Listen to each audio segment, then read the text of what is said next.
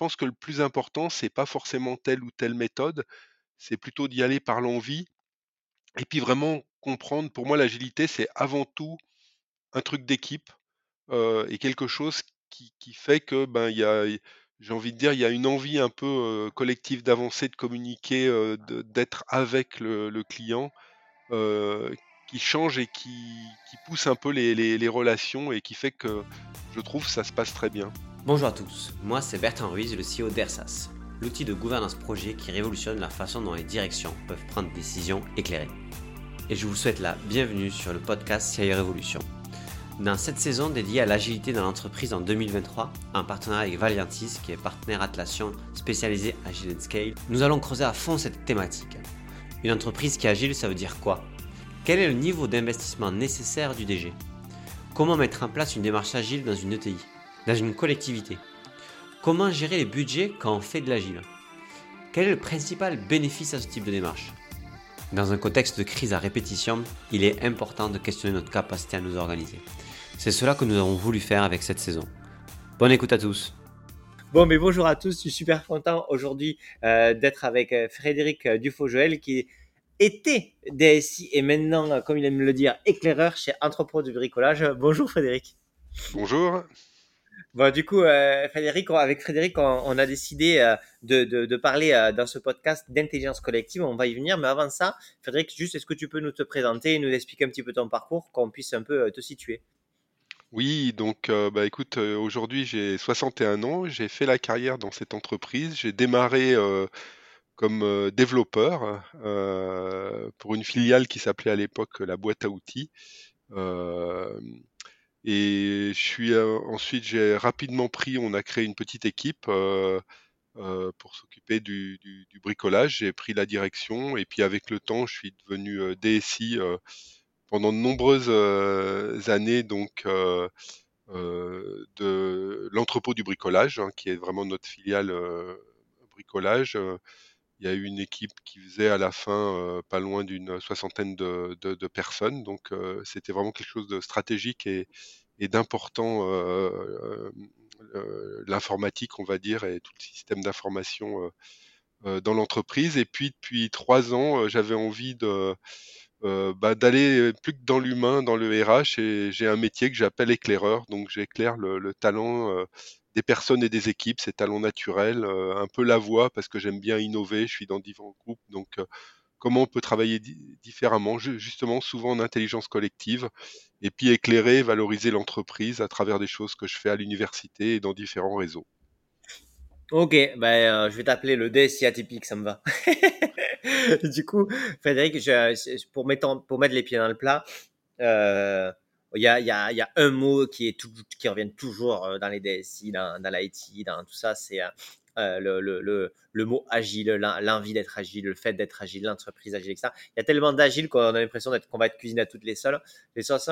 Moi, ce que j'ai vu beaucoup, c'est que c'est quelque chose qui parle, bien sûr, au niveau de l'IT, sur toutes des méthodologies de Scrum, etc., sur comment on fait mieux du software. Et d'ailleurs, le manifeste agile, à la base, c'est pour faire mieux du software. Mais la question que, je me pose, c'est en fait, est-ce que est-ce qu'il n'y a pas eu trop d'agile? Est-ce qu'il n'y a pas eu euh, a pas eu des carcans qui sont posés qui font qu'à un moment donné, on s'y retrouve plus? Et, euh, comment toi, euh, bah, avec l'expérience et le recul que tu as, puisque tu as été très impliqué là-dedans, tu, vois ce, mouvement, le côté positif, mais aussi un peu peut-être ces, dérives? Alors, moi, c'est vrai que ça nous a beaucoup apporté la- l'agilité. Je suis tombé dedans assez tôt. Euh, c'était en 2005. Alors, avant, on faisait de l'agilité sans le savoir, finalement, avec les équipes, parce que je disais, euh, bah, écoutez le client, euh, faites pas forcément des gros cahiers des charges, soyez beaucoup dans le dialogue. euh, Mais je savais pas à l'époque qu'il y avait de l'agilité. Et puis, à un moment donné, il y a eu pas mal de difficultés sur un gros projet. Euh, puis j'ai rencontré différentes personnes, ils m'ont dit: «Ah mais il y a un courant de pensée, heu, il y a des gens qui réfléchissent, ça s'appelle l'agile», et effectivement, c'est là que j'ai découvert, j'ai envie de dire l'agilité, heu et pas les méthodes agiles parce que ça, je pense que c'est un petit peu le le défaut du truc et heu, beaucoup de gens croient que c'est des recettes de cuisine qu'on applique et et on y va un peu de manière dogmatique et et souvent, bah, finalement, ça fait qu'il y a un rejet et ça se passe pas si bien que ça. Heu, alors que de de mon point de vue, la l'agilité, heu, ouais, c'est plutôt vraiment une équipe qui fonctionne bien, travail d'équipe, beaucoup de collaboration. Et voilà, et quand j'ai découvert finalement qu'il y avait beaucoup de conférences, des gens qui se réunissaient, qu'on travaillait différemment, que, que c'était quelque chose de très ouvert, basé sur des valeurs dont on pourra parler, voilà, c'est quelque chose qui nous a beaucoup, beaucoup impacté. Ok, ça c'est le, c'est un peu le, le, le, côté, la façon de penser, les valeurs dont tu parles, donc qu'on pourra reciter.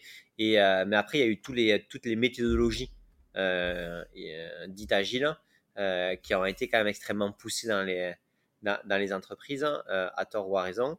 Et qu'est-ce que qu'est-ce que tu en penses? Qu'est-ce que tu qu'est-ce que c'est quoi ton feedback là-dessus?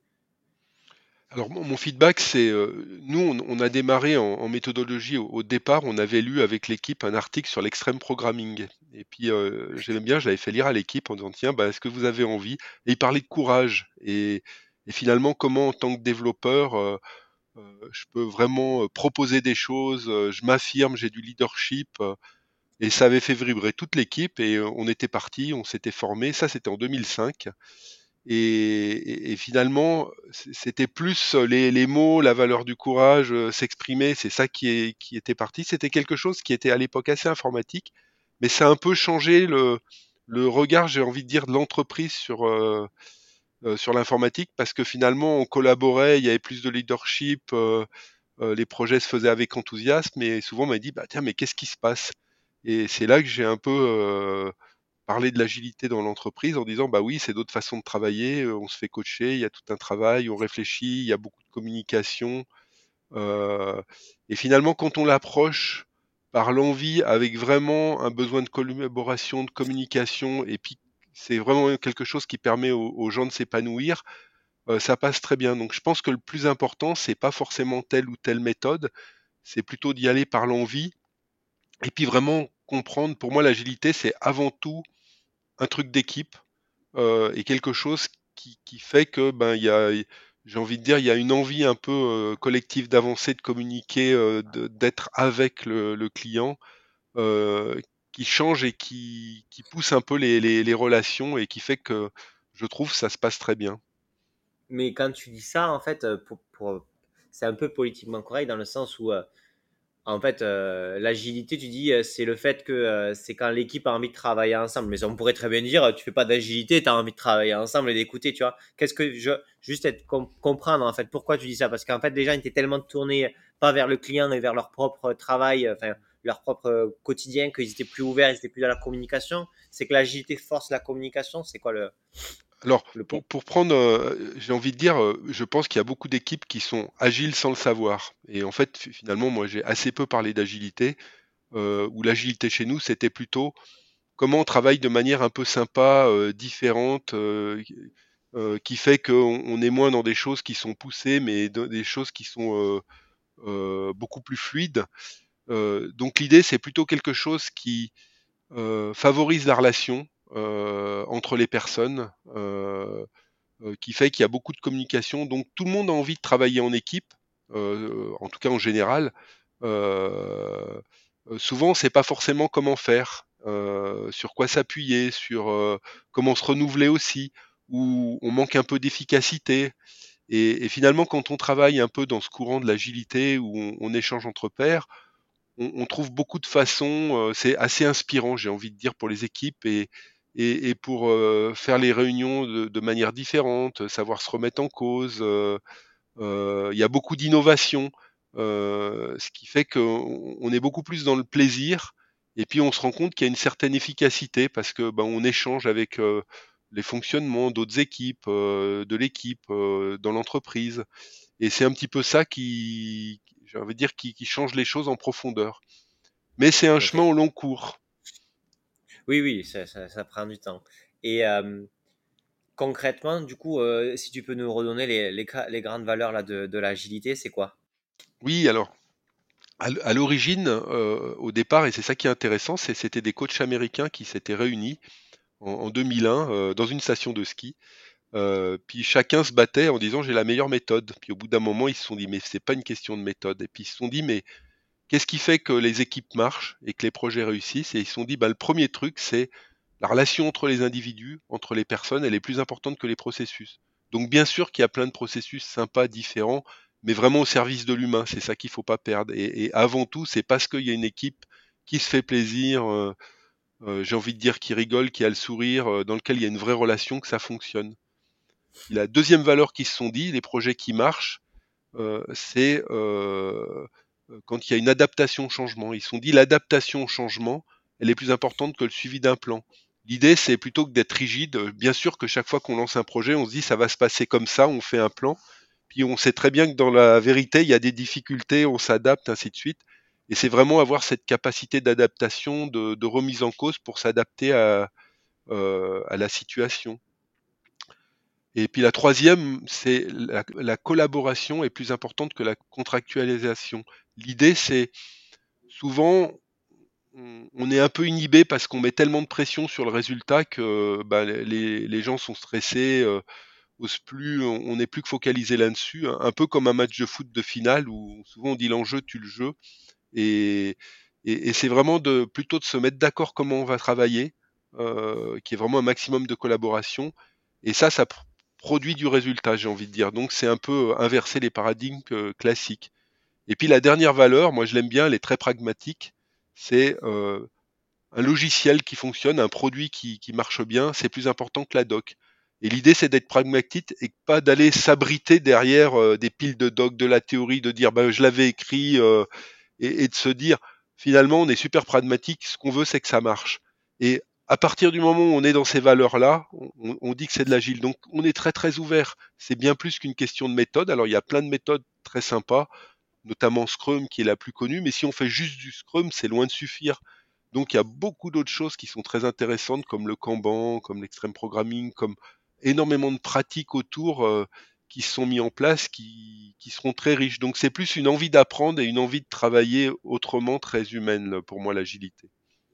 Ok, très clair. Ben, sur les, grandes valeurs, euh, clairement, euh, c'est pas uniquement lié au software, c'est lié au fonctionnement d'équipes qui veulent collaborer, travailler et, fonctionner, c'est clair. Par contre, après, on a vu beaucoup de méthodes euh, très, euh, très, très, euh, très carrées, on va dire ça comme ça. Est-ce que du coup, il n'y a pas eu aussi, tu vois, des gens qui ont, enfin, moi, ce que je, ma crainte, c'est que ce que j'ai vu, c'est beaucoup de gens qui mettent des méthodes, mais pas forcément les valeurs derrière. tu vois, si on met du Scrum, forcément on est agile, donc forcément ça va délivrer la valeur que l'agilité promet.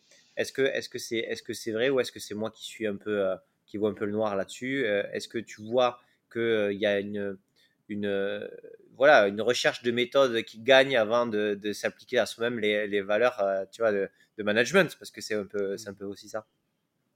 Non, je, je, suis en phase avec toi. Hein. C'est souvent un peu le défaut, c'est-à-dire que les gens ou les personnes veulent appliquer une recette de cuisine.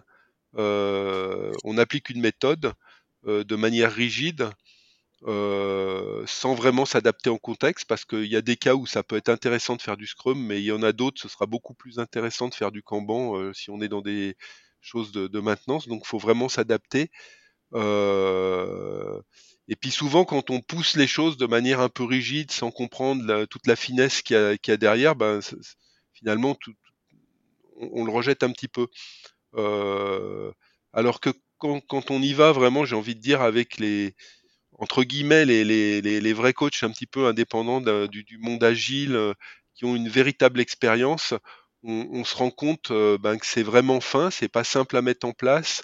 Ben, il y a tout ce côté humain qui est absolument génial, mais c'est et comment je m'adapte à l'équipe et comment je m'adapte à l'environnement et, et, comment j'y vais pas à pas, euh, souvent en mélangeant le meilleur de plusieurs méthodes et, pas en appliquant un, petit peu, j'ai envie de dire, euh, les choses sans vraiment les comprendre, sans voir les, difficultés. Ou souvent, moi, je me rends compte quand je, quand je discute, j'enseigne à l'université, puis à la, fin, je vois les, gens présentent un peu leur, leur projet en soutenance. Dire, ah, on faisait de l'agile. Je dis, ah, super. Et alors, vous faisiez des rétrospectives? Il me dit, ah ben non. Euh, alors, la rétrospective dans l'agilité, c'est le moment où on prend un peu de recul pour se dire tiens ben qu'est-ce qui se passe bien, qu'est-ce qui se passe moins bien, comment j'ai envie de m'améliorer. Et c'est vraiment un des trucs clés de l'agilité, tu vois. Et, finalement tu te dis euh, bah oui, on, perd un peu l'essence du l'essence du truc, quoi. Ouais, c'est intéressant. C'est qu'à un moment donné, on s'abrite aussi derrière des, euh, des, des méthodes parce que euh, elles doivent fonctionner. bon, si on casse, on coche les cases, forcément, ça amène au succès. ça serait beau. ça serait beau que ça fonctionne comme ça. Et du coup, euh, aujourd'hui, donc tu, donc là, on parle très d'équipe, mais aussi on parle d'entreprise.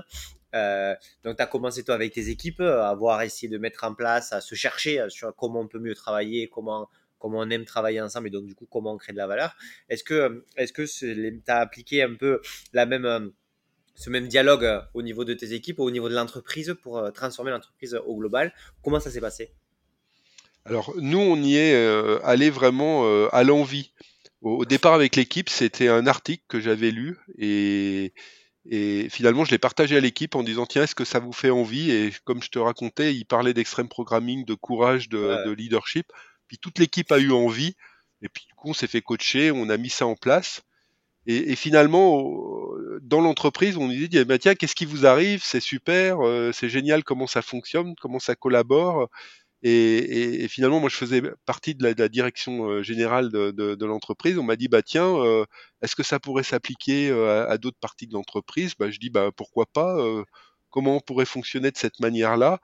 Et, du coup, on m'a demandé de l'impulser, mais je l'ai pas poussé. Tu vois, c'est finalement ça a donné envie aux gens parce que bah, ils voyaient d'autres façons, d'autres façons de tenir les, les réunions, que c'était plus collaboratif, que c'était plus sympa. Et donc j'ai jamais eu à pousser le truc, j'ai plutôt juste eu à, à donner envie.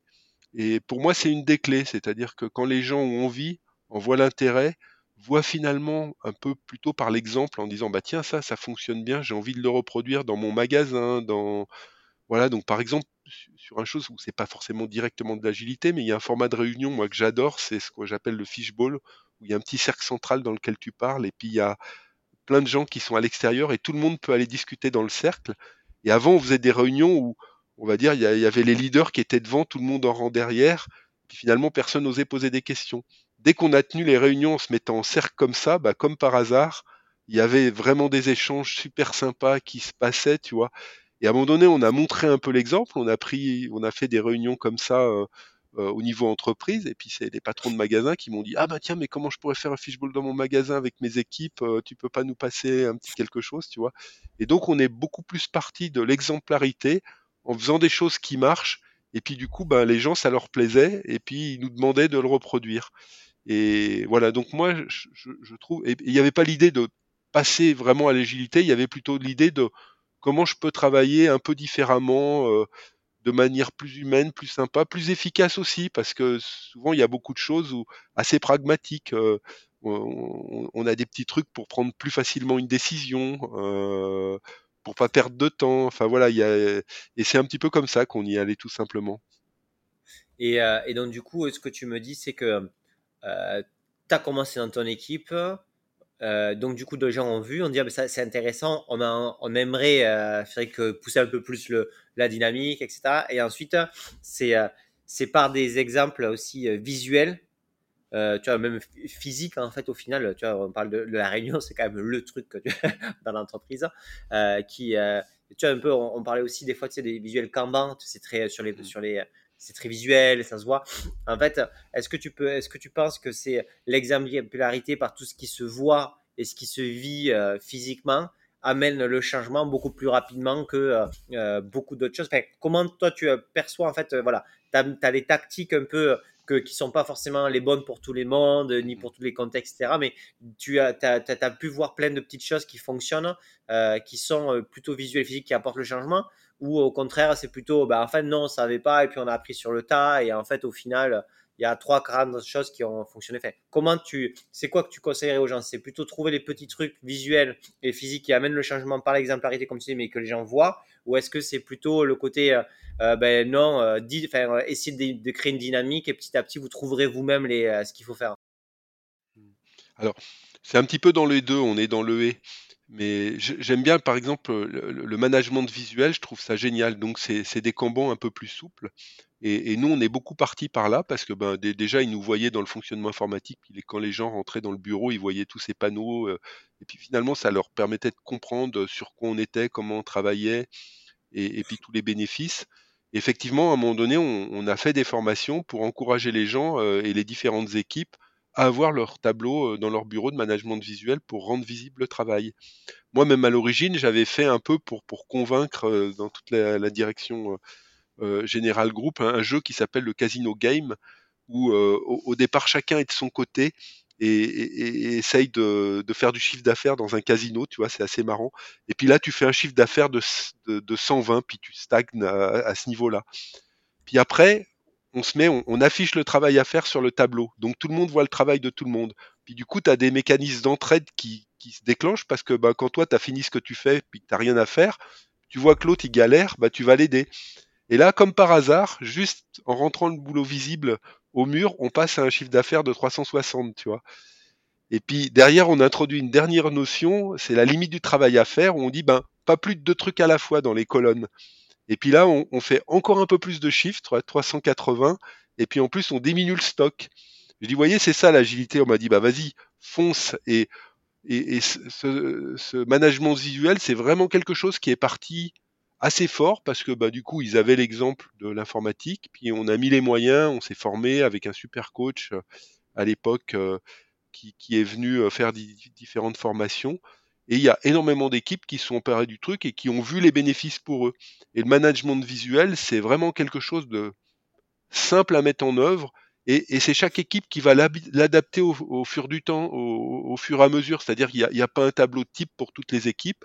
Et à un moment donné, je construis mon tableau de départ et puis je, l'améliore doucement dans le temps. Et voilà, ça c'est vraiment quelque chose qui a bien marché. Euh, la rétrospective, par exemple, c'est quelque chose de un peu plus difficile à mettre en place. Euh, savoir prendre du recul, se dire ce qui va pas, ainsi de suite. C'est plutôt fait dans un deuxième temps. Et, moi, je conseille plutôt d'y aller par le management visuel, tu vois, ou par tout ce qui est des réunions euh, collectives, participatives. Voilà, euh, Word Café par exemple, ça c'est quelque chose qui a marché et fort. Du coup, tu as, parlé, bon, as parlé de management visuel, mais tu as parlé aussi de, de, de, jeux déclencheurs de prise de conscience. Ce sont deux choses euh, tu différentes qui peuvent bien sûr se lier, mais donc tu as parlé du, casino sur le côté. Ben, en fait, y a, par le jeu, on comprend qu'il y a des façons de faire qui, sont, qui peuvent être contre-intuitives initialement, mais qui apportent plus de valeur. Est-ce que tu as d'autres, d'autres exemples de, de, de, de, de, jeux ou pas de jeux, mais dans tous les cas de choses qui permettent d'avoir des prises de conscience sur des enjeux pas forcément faciles? Ah oui, c'est une bonne question parce que j'en ai plein, tu vois, et, j'allais oublier d'en parler en fait. Mais en fait, quand on a démarré d'ailleurs euh, avec l'équipe Info, on, avait fait quelque chose, on avait dit euh, euh, jeudi d'avril, jeudi agile, et tous les jeudis, il y avait des formations sous forme de jeux agile en fait. Et en fait, la pédagogie agile, il y a énormément de jeux qui permettent de, de, comprendre comment on fonctionne. Donc il y, a, par exemple Artiste et Spécifieur. C'est un jeu qui permet vraiment de comprendre l'intérêt de communiquer, d'être dans la fluidité, de donner du feedback aux gens.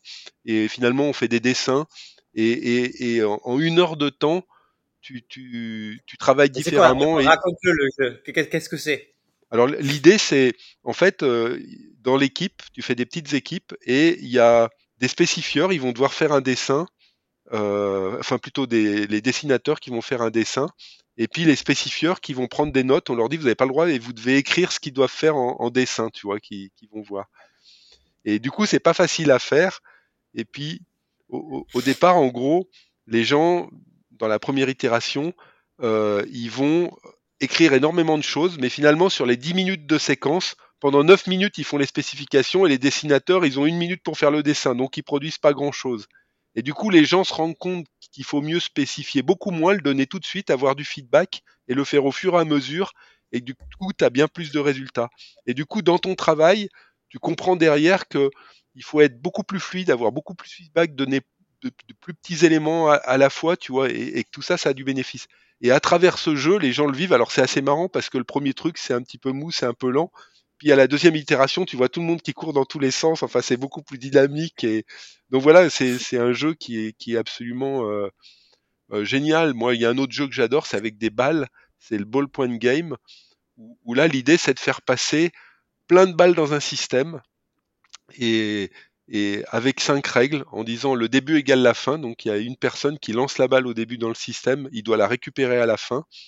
Euh, et puis la deuxième règle, c'est tout le monde doit toucher la balle. une balle qui tombe est perdue, ça c'est la troisième règle. Euh, et puis ça part.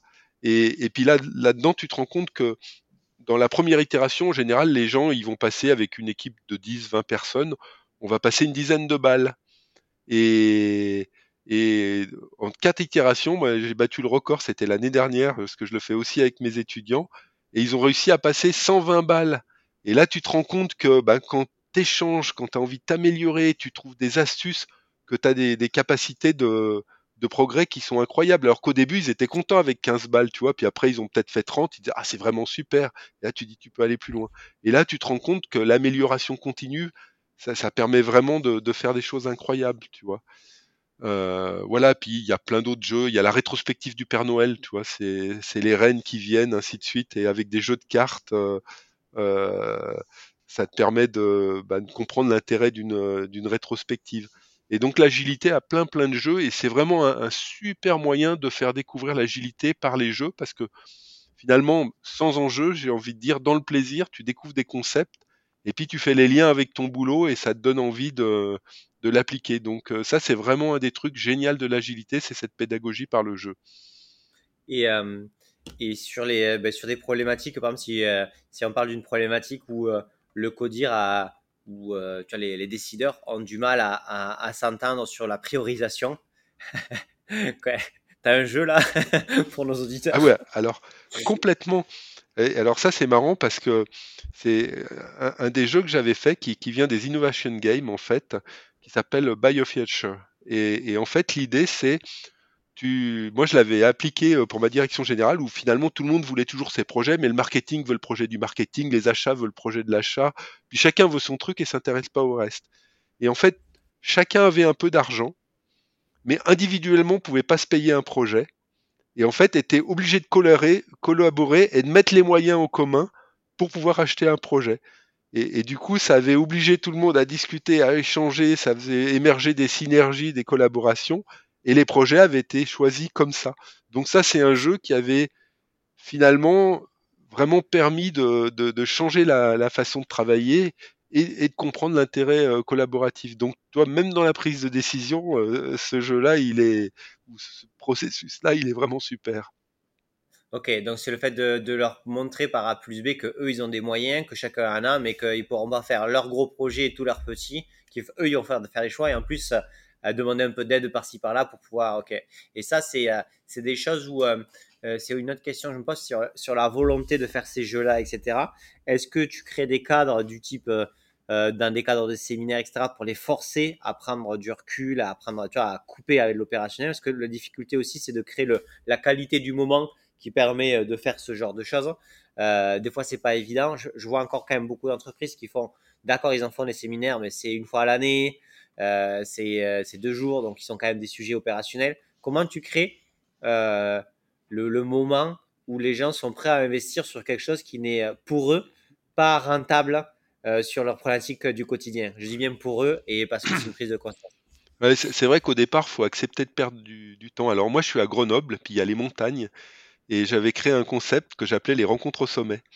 Et avec euh, mon équipe, mais avec d'autres équipes, on, va en montagne, on se trouve un gîte ou même des fois on le fait carrément à l'extérieur et on se prend une journée de réflexion avec euh, au sens premier, tu vois, on monte et puis dans l'idée un petit peu, tu as la métaphore où, je, m'élève un petit peu et, puis du coup je vais vraiment réfléchir sur mon fonctionnement et c'est un peu dans ce cadre-là qu'on prend ces temps de réflexion et qui font que ben les tu peux modifier en profondeur les fonctionnements d'équipe, tu échanges, tu joues, euh, tu discutes en profondeur sur comment tu es, comment tu veux être, comment tu as envie de fonctionner.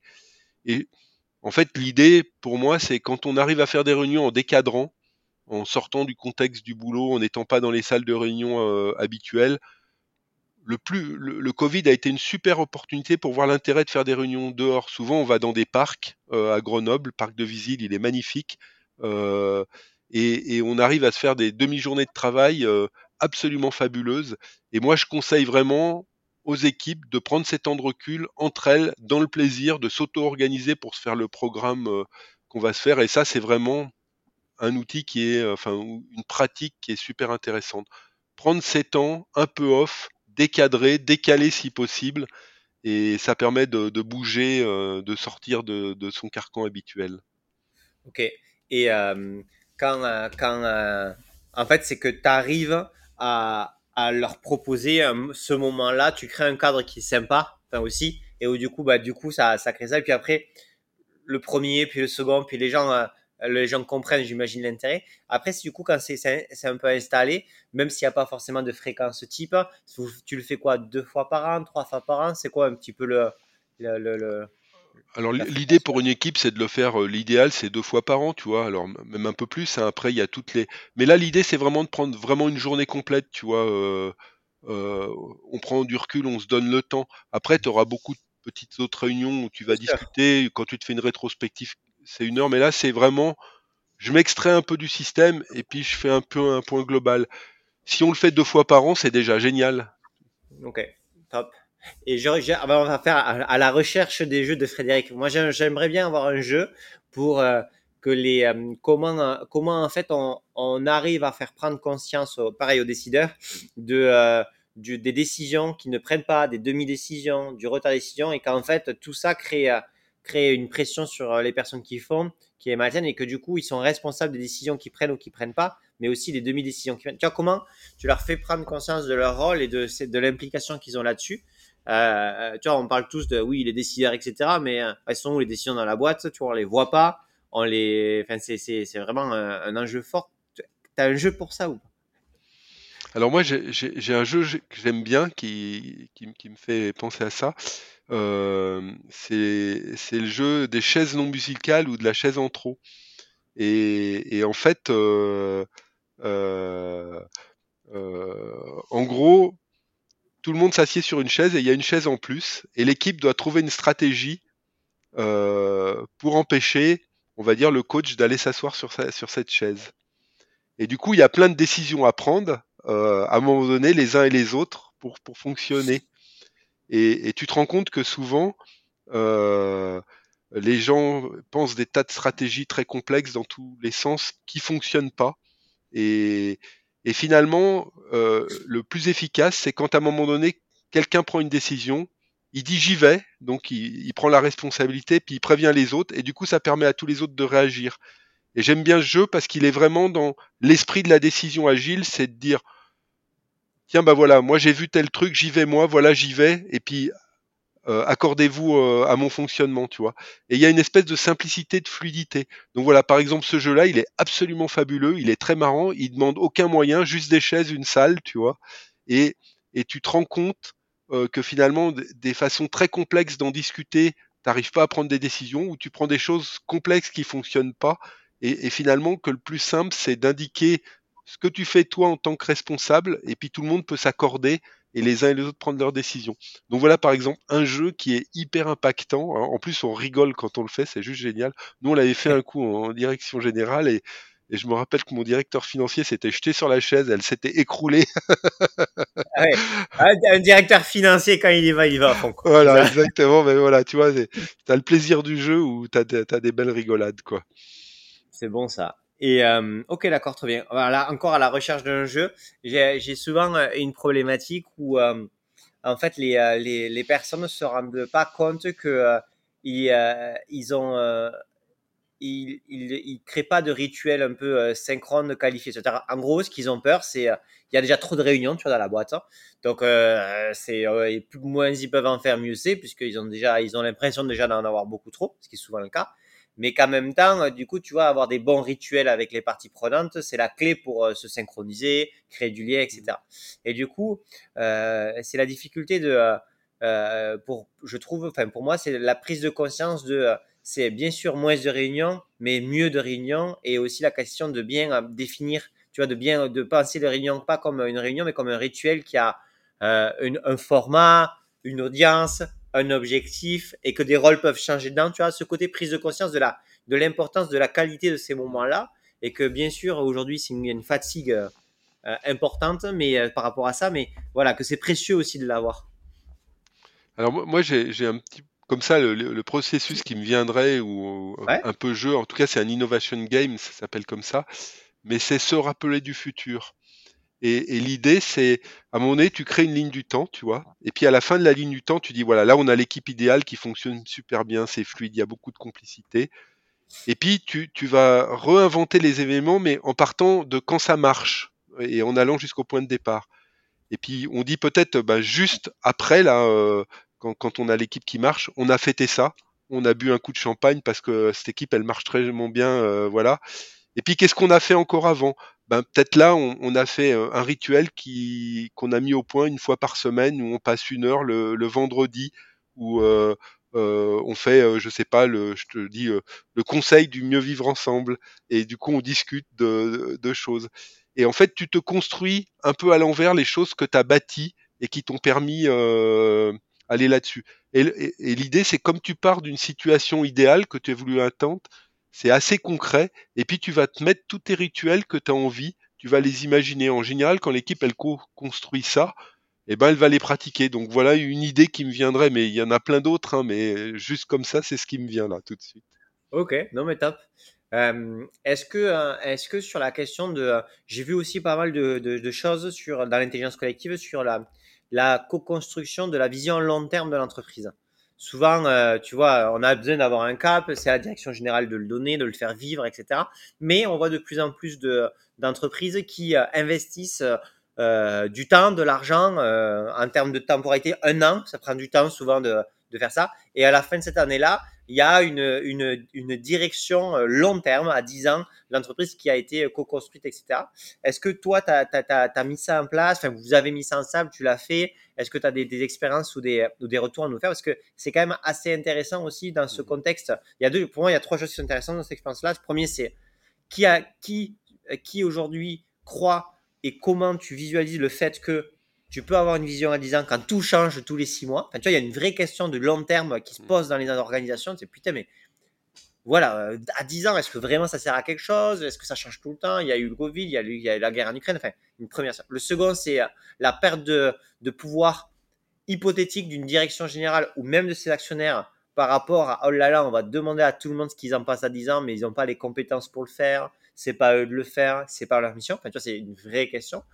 Le troisième point, c'est mais en fait, euh, euh, pour animer ça, euh, ça coûte trop cher, c'est beaucoup trop de temps. et, et on, va, on va avoir des problématiques sociales à l'interne. Je, je, grossis un peu le trait sur les trois, bien sûr, mais, mais ça pose des questions quand même. Est-ce que, est que tu peux me donner ton, ton feedback là-dessus? Oui, alors volontiers, puis c'est vraiment quelque chose qui me passionne parce que justement, dans, dans finalement, dans l'agilité ou, où tu responsabilises les gens, des équipes auto-organisées, c'est important d'avoir une vision partagée. En fait, euh, on sait où on va et de la revisiter souvent parce que souvent un projet qui dérive, c'est parce que on s'accorde plus tous sur la vision et juste de prendre un moment pour revisiter la, vision du projet, souvent tu remets les choses dans les rails. Alors nous, on le fait à plusieurs niveaux. J'ai envie de dire, euh, je trouve ça bien déjà que les gens ils aient une vision partagée avec eux-mêmes. Euh, tiens, c'est quoi mon projet à moi, d'y réfléchir, d'avoir son envie? Donc ça, c'est le premier truc qui est intéressant. Moi, je trouve que c'est chouette qu'une équipe, elle ait sa vision de comment elle a envie de fonctionner, où elle va, quels sont ses objectifs. Et moi, j'aime beaucoup le faire. Alors, il y a, plein de façons de le faire, mais il y, a une des façons très sympas dans un processus, on appelle ça le speedboat. On dessine un voilier. Alors, moi, je dis un voilier, ça peut être un bateau à moteur, mais j'aime bien les voiliers. Et puis, on, va dire, euh, dans les voiles, tu mets tous les vents favorables. Euh, tu peux mettre les encres, les difficultés, tu dessines un port de là où tu viens, où tu en es aujourd'hui, et puis un port de là où tu vas, quel est ton objectif, et puis euh, des qui sont les étapes que tu as envie de faire. Et quand tu travailles en une heure sous forme de métaphore, bah, tu arrives à te partager de manière hyper efficace euh, une vision pour une équipe. Puis nous, dans l'idéal, on s'est aussi fait une vision partagée d'entreprise. Moi, j'avais trouvé ça génial. On l'a fait en 2017. Euh, donc il y avait une vision à, à, 5 ans où en fait euh, le message qu'on avait pensé euh, à, l'ensemble des collaborateurs, hein, et ça se déclinait magasin par magasin, c'était imaginer l'entreprise préférée que vous voulez. On peut même changer de métier si vous voulez. Et, tous les magasins, tous les services avaient imaginé des projets pendant six mois. Tu vois, il y avait eu tout un travail, voilà. Et à un moment donné, on s'était réunis en altitude, en montagne, c'était à l'Alpe d'Huez. On avait dû passer trois jours. On avait commencé par faire une grande fête. Puis après, on avait présenté dans un village l'ensemble des projets les gens avaient noté ce qui leur faisait écho, ainsi de suite. Et à la sortie de ça, on avait choisi 5 à 4 projets qu'on avait classés dans quatre domaines euh, euh, et vraiment qu'on a réalisé dans les années euh, suivantes. Donc quand tu fais une grande vision partagée qui mobilise, alors c'était vraiment un budget, on avait mis plusieurs centaines de milliers d'euros, mais je te garantis que ça a mis une énergie dans l'entreprise, le fait de faire ça. Donc c'est vraiment des choses qui fédèrent très fort, où, tout le monde peut être impliqué. Et de, moi, je trouve que de prendre ces temps de, réaliser une vision partagée, c'est vraiment quelque chose de, très chouette. Mais il faut aussi faire des petites visions partagées d'équipe au fil du temps. Voilà, parce que ça, c'est des choses que tu vas faire tous les trois ans, quatre ans. Euh, ça peut être intéressant de le faire. Ou après, tu trouves des modes de fonctionnement qui sont encore plus fluides. Et euh, ok, mais euh, je comprends. Donc, tu l'as fait, tu m'expliques l'importance et l'impact. Maintenant, sur la partie, tu vois, j'aimerais bien que tu me fasses ton feedback sur les objections. Parce qu'en fait, si tu veux, ce qu'il faut, ce que j'aimerais bien comprendre, c'est il y a des gens qui se, qui se disent peut-être c'est intéressant, mais on peut pas le faire pour ci, pour ça, pour Y. Le risque, c'est ça. Donc, en termes d'objection, déjà, là, est-ce que le, si on prend la, la, plus primaire, qui est de dire, euh, est-ce qu'on, qu'on fait confiance à nos collaborateurs dans une vision stratégique d'entreprise à long terme et à court terme, du coup, parce qu'il y a eu des projets, enfin à court terme, et à opérationnel, parce qu'il y a des projets qui ont été faits, euh, à quel moment on le fait, pourquoi on le ferait pas? Enfin, tu vois, c'est quoi ta position là-dessus? Alors, euh, moi, je pense que ça vient vraiment du, dirigeant de l'entreprise, mais je trouve que les entreprises les plus matures, les systèmes de gouvernance les, les plus matures de, mon point de vue, euh, on va dire qui sont proches de la gouvernance cellulaire ou de l'acratie ou des choses comme ça, L'idée, c'est que il faut faire confiance aux équipes. Euh, et plus tu les mobilises, c'est elles qui sont sur le terrain, elles ont des idées, elles ont des visions. Euh, ben plus ça fait que finalement les gens vont adhérer à où va l'entreprise, sont partie prenante et sont beaucoup plus motivés que si ils subissent une vision partagée. On leur dit il faut faire comme ça, enfin du coup qui n'est pas vraiment partagée. Alors c'est déjà mieux d'avoir une vision que rien du tout. Mais quand tu as pris ce temps-là, et puis que tu as cette conviction, et moi, pour l'avoir pratiqué dans plusieurs organisations, à la fois des grandes associations euh, comme Germe ou, l'APM, ou euh, comme dans mon entreprise, euh, je me suis rendu compte l'impact que ça avait pendant plusieurs années et à quel point ça pouvait mobiliser les gens. Et par contre, c'est vraiment au départ, il faut avoir un dirigeant qui a confiance, qui, qui, et qui va accepter ce qui va émerger, émerger des équipes et, souvent, c'est des fois surprenant, souvent hyper efficace, euh, parce que bah, finalement, les gens qui sont sur le terrain, ils ont des vraies bonnes idées euh, concrètes, envie de les mettre en place. On n'aurait pas forcément de la même manière, mais finalement, ce qui est important, c'est que c'est ceux qui font, souvent qui ont raison. Euh, et voilà, et c'est un moyen de leur laisser la main. Donc moi, je suis vraiment convaincu que ça, et je l'ai vécu plusieurs fois, et j'ai vu l'impact que ça pouvait avoir quoi sur l'entreprise et le, niveau de motivation euh, que ça pouvait mettre dans, dans, les équipes. Ok, mais du coup, tu dis, pour faire ça, c'est que déjà, tu es dans une, dans une direction générale qui, a, qui, a, qui croit dans ces, dans ces personnes. Ah, faux. Eh, non, mais on est d'accord. Faut y croire. Et en fait, tu dis, euh, moi, même si en tant que direction générale, j'ai un cap, bah, forcément, les gens le connaissent, je le, je le, je le verbalise, je le communique. Maintenant, je ne suis pas Dieu, je, et, euh, et je dois euh, créer les conditions pour que mes collaborateurs puissent affiner, diriger, co-construire euh, dans ce cap-là qui est peut-être un peu large, beaucoup plus précisément et, le chemin, etc. Et c'est ça qui va, parce que les intelligences, mais aussi les, expertises, parce que bah, l'expert marketing, sales, qui sur le terrain, ils, ont aussi ils voient aussi des choses que, qui ne remontent pas forcément aux oreilles des, dirigeants rapidement. Donc ça, c'est un premier. ok le second, c'est est-ce que, euh, est-ce que tu, tu, euh, tu as vu euh, une perte en fait de contrôle dans le sens où des directions qui seraient proposées dans les ateliers, c'est des projets, etc., qui seraient votées par, les, par les personnes, mais complètement hors propos par, par rapport à ce que la direction aurait souhaité. Est-ce que tu as vu un delta super important entre les attentes et les propositions? Alors, moi, dans mon cadre, non. Voilà. parce que finalement, tu te rends compte que quand les équipes sont en intelligence collective, elles sont naturellement, euh, j'ai envie de dire, pragmatiques et, il faut au contraire plutôt encourager à rêver et être suffisamment ambitieux. et, j'ai vu plutôt que des bonnes surprises. et, l'idée, c'est quand tu crois vraiment, bah derrière, t'encourages, tu donnes les moyens. et du coup, c'est hyper mobilisant. Le risque qu'il pourrait y avoir, c'est si tu fais émerger une vision d'entreprise, puis que là tu crois pas, euh, puis que tu refais un truc de ton côté en tant que dirigeant de l'entreprise, alors là tu vas y avoir un hiatus derrière. Mais en fait, moi, ce qui a émergé chez nous à chaque fois, c'était tellement euh, pertinent, euh, impactant, euh, intéressant, puis finalement, collectivement, chacun donne son avis. Donc, mettons qu'il y ait des choses qui soient décalées et qui n'auraient pas de sens, ils sont automatiquement est, limité parce qu'il y a plein de gens qui, qui vont le dire et, finalement tu vraiment euh, je trouve que le meilleur émerge quand tu sais bien mener ces, ces intelligences. Donc moi j'ai vraiment eu que des bonnes surprises qui ont vraiment impacté l'entreprise euh, vraiment pour des années. Où, mon associé Germe avec lequel j'ai beaucoup travaillé on avait fait euh, une vision sous forme d'un World Café avec 600 personnes et les idées qui avaient émergé cette vision elles ont, euh, j'ai envie de dire, inspiré Germe pendant euh, plusieurs années, tu vois. Donc c'est vraiment très très puissant. Et euh, est-ce que ce type de, de, de tu vois, de, de, de, processus qui est long terme, etc., quand tu es en période de crise, c'est compliqué parce que tu dois agir vite, prendre des décisions fortes. Donc, en fait, est-ce que c'est pas le moment où ça va assez bien, où on peut se permettre le temps de le faire parce qu'on ne va pas se mettre en danger? Je parle même financièrement, organisationnellement parlant, qu'il faut le faire.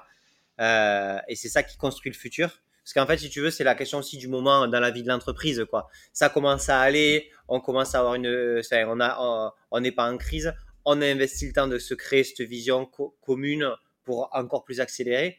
Versus, euh, ça commence à aller mal et on va demander aux gens de, de dire ce qu'ils en pensent, non? Oui, alors, complètement. Puis je te parlerai d'un petit jeu après euh, ah, vas-y, je suis fan. et euh, qui permet de prendre conscience de ça. Mais effectivement, c'est quand ça va bien qu'il faut se pencher, qu'il faut bouger sa vision, qu'il faut se remettre en question. Et puis tu as les moyens de le faire à ce moment-là. Et puis du coup, les gens sont, ont l'envie. Euh, quand c'est en crise, il faut peut-être être mieux, plus directif, tu vois. Et, et j'ai un jeu là-dessus, il s'appelle Cinéfine. Et en fait, tu as quatre ateliers. Tu un premier atelier, tu dis à l'équipe de classer des Legos. Donc c'est le truc hyper simple. En cinq minutes, ça se fait euh, par couleur, tac, tac, tac, tout le monde range les Legos. Et puis le, deuxième truc, on, teste une situation complexe et on dit, avec les Legos, tu dois construire une petite structure où chaque étage va être euh, un peu plus petit et puis qu'il y ait une motif de couleur. Et là, tu t'aperçois qu'il y a plusieurs façons de le faire. Souvent, il y a un débat d'experts qui se met en place dans l'équipe souvent ça met au moins 15 minutes à se faire et, sur quatre équipes j'en ai toujours au moins une qui est arrive pas et qui est dans l'échec. Et, puis après je fais la troisième itération où on fait un peu la même chose mais c'est un véhicule euh, avec motif de couleur qui est plus petit. Et puis là on met de la complexité parce que à un moment donné je fais changer les gens d'équipe sans leur dire ils savent pas ce qu'on fait et puis tu peux te parler pendant 30 secondes et après tu dois pas te parler tu dois faire. Et là tu t'aperçois que ça marche mieux que le cas précédent. Parce que quand tu es dans le complexe, il vaut mieux agir et faire et montrer l'exemple que d'en parler pendant des siècles et ça, et finalement tu t'aperçois que tu apprends en faisant, tu vois. Et puis tu as, la, dernière situation chaotique où, où, là tu fais perdre le sens aux gens, tu comprends plus et là tu t'aperçois qu'il faut des leaders charismatiques qui prennent un peu les choses en main, qui vont, tu vois.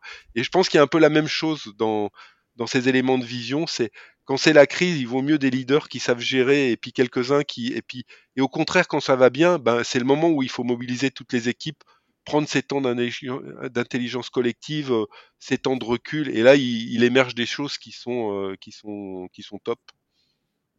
Trop cool. Non mais c'est super intéressant ça. On a fait euh, on a fait un petit tour de, de toute ton expérience, mais, euh, mais c'était super intéressant. On, a, on, on écrira dans l'article pour le, pour le podcast tous les, la liste des jeux que tu nous as dit et je te la, je te la ferai relire pour être certain que, que c'est bien décrit, mais, mais ça a l'air super top.